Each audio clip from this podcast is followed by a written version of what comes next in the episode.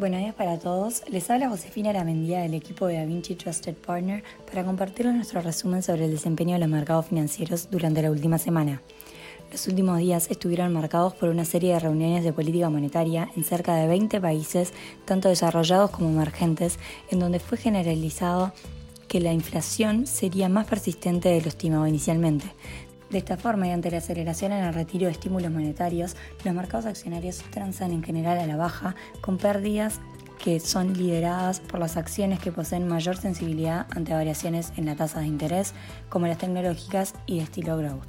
Respecto al COVID-19, la Agencia de Salud dijo que la variante presenta un riesgo muy alto de descarrilar la lucha mundial contra la pandemia de COVID-19 y que es probable que se encuentre en más países. Si bien los datos preliminares apuntan a que la variante plagada de docenas de mutaciones es mucho más transmisible, también sugiere que no es más mortal que las cepas dominantes de COVID-19 como la variante Delta.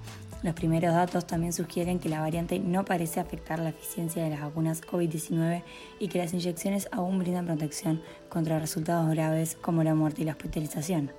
En cuanto a datos económicos, en Estados Unidos el consumo estadounidense decepcionó con las ventas minoristas de noviembre, subiendo 0,3% mensual versus 0,8% esperado, mientras que la producción industrial subió 0,5% mensual versus 0,6% esperado.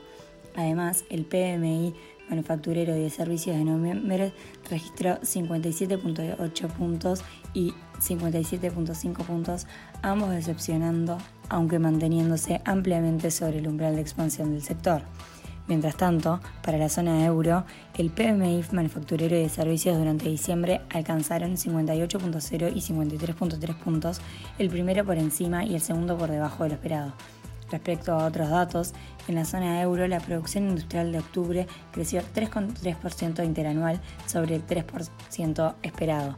En Alemania, la encuesta IFO de expectativas, situación actual y el clima de negocios de noviembre sorprendió la baja.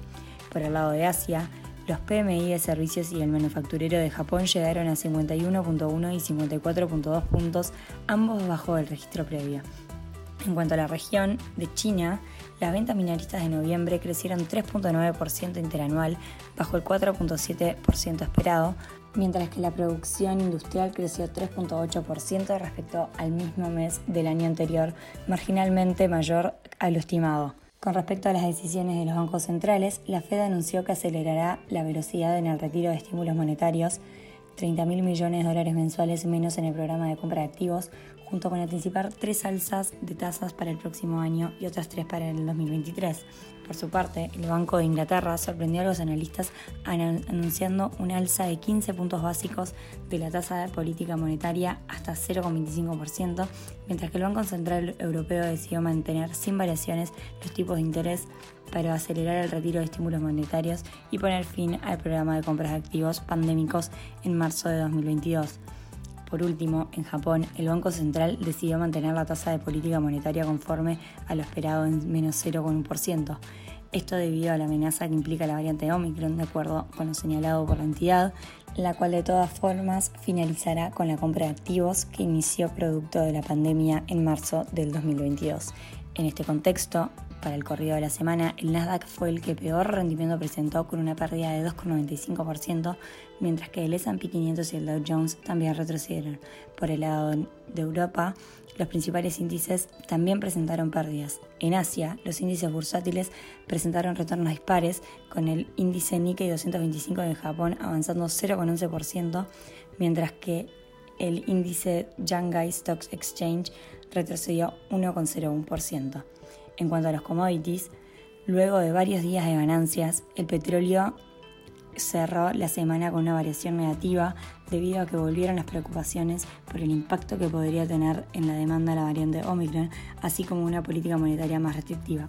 En la agenda macroeconómica de esta semana se destaca Estados Unidos con la publicación de índice de precios PCE, expectativas y confianza del consumidor y las ventas de, de viviendas.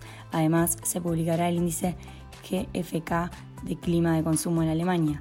Hasta aquí llegamos con el resto del resumen semanal de noticias. Cualquier consulta o comentario adicional no duden en contactarnos. Muchas gracias.